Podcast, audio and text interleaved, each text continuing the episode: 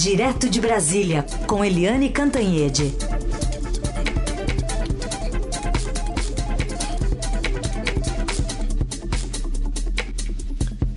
Oi, Eliane, bom dia. Oi, bom dia, Heisen, bom dia, Carolina, e bom dia, ouvintes. Bom dia, Eliane. Vamos falar então sobre esse veto parcial do projeto aprovado ali pelo Congresso, né, do, do, do revogando a Lei de Segurança Nacional. Foram cinco trechos, né? Um veto a cinco trechos, ao menos dois deles podem beneficiar essa parcela de apoiadores do presidente às vésperas da eleição, das eleições, ó, às vésperas das manifestações de 7 de setembro, né? É, foi um veto é, já esperado, né? A gente sabia que o presidente tinha ali dúvidas sobre como se comportar na Lei de Segurança Nacional. Tanto que a aprovação da lei foi 12 de agosto, foi enviado para o presidente sancionar o vetado 12 de agosto, e ele demorou até agora, na última, no último minuto. Mas é, eu achei essa coisa da fake news uma espécie de, de confissão, né? Porque quem é que pode admitir, gostar e aplaudir fake news, a disseminação em massa de mentiras? Mas o presidente, ele inclusive é tem inquéritos ali, tem CPI é, no Senado, etc., visando os apoiadores dele que são craques nessa coisa de espalhar fake news, e inclusive há aí a suspeita de que há um gabinete do ódio lá no Palácio do Planalto especialista exatamente nisso. Joga uma fake news no ar, os apoiadores pegam e disseminam é, multiplicam indefinidamente pela internet. Mas o fato é que o presidente manteve o fim da Lei de Segurança Nacional, que é previsto no artigo 4 da nova lei essa nova lei, a Lei de Segurança Nacional, a LSN, era um instrumento da ditadura militar, era um instrumento de perseguição a adversários políticos. E a nova lei é uma lei que, enfim, é pró-Estado democrático de direito. Houve uma mudança de é, filosofia, de concepção nessa lei. E o presidente manteve, então, o fim da lei LSN, que dividia as Forças Armadas. O, entre os, os vetos, além da questão das fake news, as fake news, inclusive na defesa de, do veto, né, a assessoria do presidente escreveu como se vai definir subjetivamente o que, que é fake news e o que, que é realidade, o que, que é verdade e o que, que é mentira. Vai ter um tribunal da verdade para analisar isso?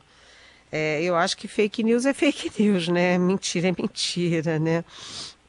É, mas é, também o presidente vetou o aumento de pena para militares e agentes públicos que cometam crime né? Ele que tem base na área, é, na área policial, militar, funcionários públicos, etc., ele não ia é, sancionar uma coisa assim às vésperas do 7 de setembro, porque ele está contando com essa gente para inflar a presença no 7 de setembro, que deixou de ser o dia da pátria para ser o dia do Bolsonaro. É, além disso, né, veja bem, ele vetou a criminalização de atentados a manifestações. Então, o presidente fez, um, fez vetos muito voltados aos seus próprios interesses e a manutenção dos interesses das suas bases de apoio, né? protegendo quem faz fake news, protegendo é, policiais e agentes públicos que, enfim, cometam crime e uh, facilitando aí manifestações, atentados, etc, etc é, Bolsonaro sendo Bolsonaro. Agora, só para lembrar que é, o Congresso pode derrubar os vetos presidenciais. O Congresso faz a lei, vai para a sanção do presidente, o presidente pode vetar. Depois isso volta para o Congresso, que pode voltar tudo a estaca zero. Nem sempre acontece, obviamente. Vamos ver como é que fica lá no Congresso agora, gente. Muito bem. Vamos falar também de outro assunto aqui hoje, muito esperado um depoimento na CPI da Covid, é, de alguém que a gente espera que esteja bem de saúde, né, Eliane, recuperado, um lobista que ajudou o presidente 04, o filho 04 do presidente abriu a sua própria empresa. É, o depoimento de hoje ficou duplamente quente. Primeiro porque, vamos dar primeiro o nome dele. Ele se chama Marconi Faria. É lobista e lobista da Precisa Medicamentos, aquela empresa que estava vendendo a empresa a vacina Covaxin para o governo e que se meteu em monte de confusão, documentos fraudados, né, informações erradas, um contrato que não condiz com os invoices, ou seja, com as notas fiscais, notas fiscais que tiveram que ser refeitas três vezes e por fim o cancelamento dessa negociação e desse contrato depois que a CPI jogou luzes nessas falcatruas todas. O governo não teve jeito senão o de cancelar a negociação e o contrato. O fato é que ontem, como você disse, Heisen, olha cada vexame, né? Esse Marconi Faria mandou um atestado médico para a CPI dizendo que não podia depor. Não podia depor porque estava com atestado médico e era um atestado médico por dor pélvica. E Curiosamente, esse atestado. Dor de barriga poderia ser também, né? É, a popular dor de barriga. Mas, olha, a popular dor de barriga que demora 20 dias, que põe coincidência. Sabe essas coincidências, Heisen, Carolina? É, o atestado durava exatamente 20 dias, que é exatamente o tempo que resta de duração para a CPI. Ou seja, acabava a CPI, a CPI acabava o piriri. Mas, enfim, é, o, o próprio médico que deu essa, esse atestado ligou para a CPI e avisou que retirava o atestado porque poderia ter tido simulação ali no paciente. O fato é que isso vem se repetindo. Todo mundo está pegando atestado daqui, atestado dali, fugindo feito diabo da cruz da CPI. Eu acho que só foge da CPI quem não pode contar a verdade, né? Porque quem pode contar a história toda sem, naturalmente, sem problema, não precisa fugir de coisa nenhuma.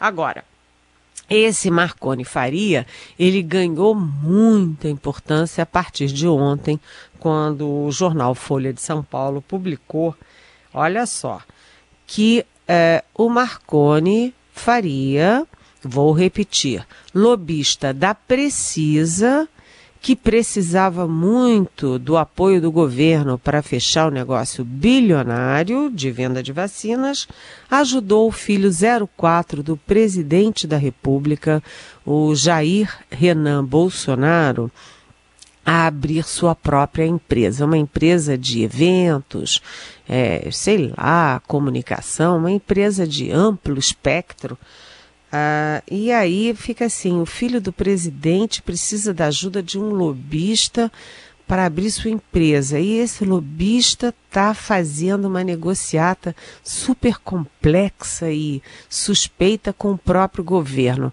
Bonito não ficou, né, gente? Agora vamos, assim, rapidamente, numa pincelada. O 01, que é o senador Flávio Bolsonaro, ele é investigado pelo esquema de rachadinhas quando era é, deputado estadual no Rio de Janeiro. Ele também entrou na mira por comprar uma mansão em Brasília por 6 milhões de reais, uma mansão, aliás, que dizem que vale mais do que isso, mas ele não comprova a origem dos recursos para adquirir essa mansão. Aí o segundo, 02, que é o vereador Carlos Bolsonaro, nesta semana se soube que ele teve o sigilo fiscal e bancário quebrado a pedido da Procuradoria, né, a pedido do Ministério Público e por decisão da Justiça, exatamente por causa das rachadinhas. Nesse mesmo inquérito, a ex-mulher do uh, Bolsonaro, do presidente Bolsonaro, a senhora Ana Cristina eh, Bolsonaro, ela também está envolvida, porque tinha 17 parentes empregados nos gabinetes dos Bolsonaros, de todos eles, e inclusive ela própria era empregada, e se haja, quer dizer, a, o Ministério Público investiga, a, Justiça suspeita de que essas 17 pessoas só serviam para receber o dinheiro público e repassar de volta para os Bolsonaros. Aí o 03, é, o Eduardo Bolsonaro, que é deputado federal, ele não tem problema nenhum com a justiça, mas é, quase virou embaixador é, em Washington, se dependesse da vontade do papai Bolsonaro. Só não foi porque o Senado disse: olha, isso é um pouco demais e avisou ao presidente que não ia rolar. E agora o 04 fazendo negócios e tendo a ajuda, né? de é, lobistas que têm negócios com o governo. Então, o presidente devia andar menos de moto e olhar mais ah, no entorno dele, o que está acontecendo, né? Bom, mas voltamos a falar da política, porque hoje tem um, deve ser uma longa sessão, porque são 905 artigos do novo Código Eleitoral. O pessoal vai ter na ponta da língua tudo que muda, Eliane? É, acho difícil, né? É, exatamente porque é tão grande, né? 905 artigos, mais de 400 páginas. É exatamente por isso que três é, partidos, o PSB, o Novo e o Podemos, entraram no Supremo Tribunal Federal é, questionando a falta de debate para uma coisa tão imensa e tão importante, né? Eleição, afinal das contas, é importante, é um dos é, instrumentos fundamentais da democracia. Então, o ministro Dias Toffoli deu 48 horas para a Câmara explicar que pressa é essa e como é que foi o debate disso. Enfim, foi parar lá no Supremo Tribunal Federal. O fato é que esse novo código tem muita coisa esquisita. Né? Então, as pessoas ficam muito em cima do pontual, das questões pontuais, e aí eu cito uma, por exemplo, a questão do, do das pesquisas proíbe a divulgação de pesquisas às vésperas do pleito. Ora, bolas, todo mundo sabe que se não tiver pesquisa, as pesquisas dos institutos reconhecidos, as pesquisas que são registradas no TSE, tem número, tem os autores, tem a metodologia, tem tudo registrado oficialmente, o que, que vai surgir no lugar das pesquisas? As fake news. Aí os, é, as, o, o, todo mundo vai inventar um resultado. Olha, meu candidato ganhou por mil e, e cinquenta por cento dos votos. Ah, o meu o candidato adversário perdeu por menos mil e cinquenta por cento dos votos. Qualquer coisa vira verdade sem as pesquisas oficiais é, não apenas tradicionais, mas oficiais e registradas. E aí a gente combina lá com a decisão de hoje do presidente Bolsonaro de tirar a criminalização das fake news. Então vai ser um festival de fake news no lugar das pesquisas. É, essa, esse é um problema. O outro problema é da quarentena de policiais, policiais de toda ordem, né? Militares, civis, é, federais, é, é, rodoviários federais, inclusive, e magistrados e militares. E isso é considerada a lei anti-Moro, né? Para evitar que o ex-juiz e ex-ministro da Justiça Sérgio Moro se candidate em 2022. Agora, não se faz um código desse tamanho, um código que se pretenda duradouro, para atingir uma única pessoa. Mas nesse caso, juntaram os gregos e os troianos, porque o presidente Bolsonaro é, também é contra e diz que vetaria esse ponto específico. Por quê? Porque ele não quer vetar né, a candidatura dos seus amigos militares. Eu sou a favor do princípio de haver quarentena, porque quem tem cargo público, militar, juiz, etc., não pode usar o seu cargo público em favor de uma candidatura. Fica lá dentro usando seu é, poder, seu status e seu salário é, de servidor público para fazer campanha né, e depois se beneficiar disso. Então a quarentena tem lógica, tem sentido. O que não dá é para você fazer uma medida desse tamanho é, oportunisticamente para atingir uma única pessoa, que é o Sérgio Moro. Então, isso é outra questão. Agora, é, eu acho que além das questões pontuais, tem uma questão de princípio, de filosofia dessa lei, desse código que retira poderes, retira abrangência, retira fiscalização da justiça eleitoral e passa para os partidos. Ora, bolas, né? É botar ali a raposa tomando conta do galinheiro. A justiça eleitoral brasileira é bastante elogiada, é uma justiça séria que tem bons serviços prestados. Por que reduzir o papel de fiscalização e controle da justiça eleitoral? Para dar para os partidos, então os partidos vão se absolver ali mutuamente. Eu te perdoo, você me perdoa e ficamos todos numa boa. É mais ou menos nesse sentido. Então acho é importante isso. Além disso, essa lei reduz multas e reduz também os períodos de, de, de, de suspensão de direitos eleitorais. Então, é assim: hoje, o, o, a partir do cumprimento da pena o sujeito fica impedido de se candidatar por um período X. E a partir do novo código, é a partir da condenação. Então, se o sujeito é condenado a cinco anos, vamos supor, né? É, ele cumpre esses cinco anos e quando sai da cadeia, ele só tem mais três para ficar fora da eleição e pode já sair da cadeia praticamente e automaticamente se candidatar na próxima eleição. Então, são questões assim que precisam ser revistas agora com 905 artigos, né, Raíssa e Carolina? Fica difícil acompanhar um por um, vetar um por um e jogar luzes um por um. É uma decisão muito complexa que, que vai ainda dar muito rolo e vai ser judicializada com certeza. É, porque o tempo está passando, né? E se não aprovar tudo até outubro, não fica valendo para as próximas eleições. Eliane, eu queria puxar aqui uma pergunta do nosso ouvinte Gemeon Ater, de Pojuca, na Bahia. Ele quer saber o que há de novo sobre reforma trabalhista. Ele pergunta isso sobre essa movimentação, imagino, né, do Senado, do Senado que rejeitou por 47 votos a 27, aquela proposta da nova reforma trabalhista que é, era bastante criticada, né? Pelo, pela votação aqui, pela maioria, dá para se entender que não era fácil o governo vencer essa. Oi, Gemiel. Boa pergunta, muito boa pergunta.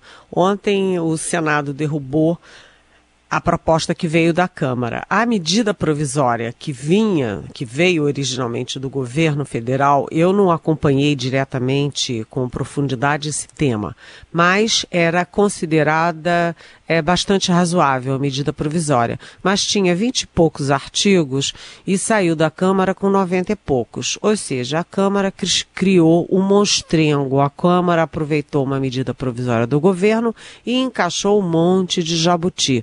E o Senado acabou dizendo não, assim não dá, porque isso deixou de ser uma medida provisória para virar uma reforma trabalhista ali sem discussão nenhuma. É muito, eu acho que jabuti é um termo que é, especifica muito, que mostra muito que, o que ficou. Né? Além disso, Gemeon, tem outra questão. Foi o Senado dando um recado para a Câmara o Senado, que é a casa revisora, está dizendo para a Câmara: olha, Câmara, vocês estão pintando e bordando aí, criando um monte de coisa e jogando para cá. E a gente não está disposto a simplesmente ratificar o que vocês estão fazendo aí na Câmara. Então, tem a, a questão trabalhista em si, né? E tem a questão também de método de aprovação de leis. O Senado dizendo para a Câmara, avisando: olha, não vem que não tem.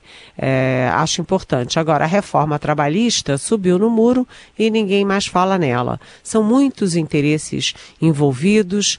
Né? O presidente Bolsonaro nunca quis a reforma porque é, ele acha que funcionário público é da base eleitoral dele, não quer mexer com funcionário público. Além disso, eles são muito articulados tem várias categorias que têm muito poder de pressão sobre o Congresso. Então, na verdade, para falar a verdade, Gemion, aqui em Brasília mal se ouve falar em reforma trabalhista apesar de ser uma a reforma trabalhista e reforma administrativa, né, que se confundem. Na verdade, é, é, são filhas da, da mesma família, né? A reforma trabalhista e a reforma administrativa que mexe com os funcionários públicos, né? A gente aqui nem ouve falar nisso. Também com tanta confusão, né? Helene, tem uma pergunta aqui bem curtinha, que acho que dá para responder do nosso ouvinte Fábio Bonifácio, porque ele junta vários assuntos, mas a pergunta é bem curta. Quem semeia trevas colhe apagão? Oi, Fábio. É, para responder rapidinho para você, eu concordo em número e grau com o princípio da sua pergunta. Quem colhe trevas, é, quem planta trevas, colhe apagão. Isso no, no sentido figurado, porque no sentido objetivo, é, há efetivamente uma seca no país. Uma seca, eu vi ontem uma foto chocante daquela é, não sei se é cachoeira, véu de noiva, não sei se é cachoeira, cascata, alguma coisa assim, véu de noiva, que era uma coisa maravilhosa e agora tem uns pingos d'água. Então há uma seca, sim, é considerada uma seca maior em muitas décadas no país. Mas além disso, há a, a falta de é, eficiência, a falta de controle, a falta de atenção e mais, né? O governo escondeu a realidade. Isso aí era para ter tá o governo agindo desde junho. A gente está em setembro e o governo ainda bate cabeça, ainda nega a realidade. E você não viu o presidente da República fazer uma reunião, anunciar uma única medida, sabe? E a falar ao povo brasileiro o que, que é preciso fazer, cada um que fazendo a sua parte. Porque o presidente está muito ocupado em motociata, cavalgadas, campanhas, é, puxar ali a, a sardinha para o seu lado na área militar e policial. É, ele está em outra, outra dimensão, né? Mas na dimensão real, Fábio, a coisa está nas trevas e no apagão. Isso aí não está descartado a gente ter racionamento. Eliane Cantanhede conosco, volta amanhã a partir das nove aqui no Jornal Dourado. Um beijo. Um beijo, até amanhã.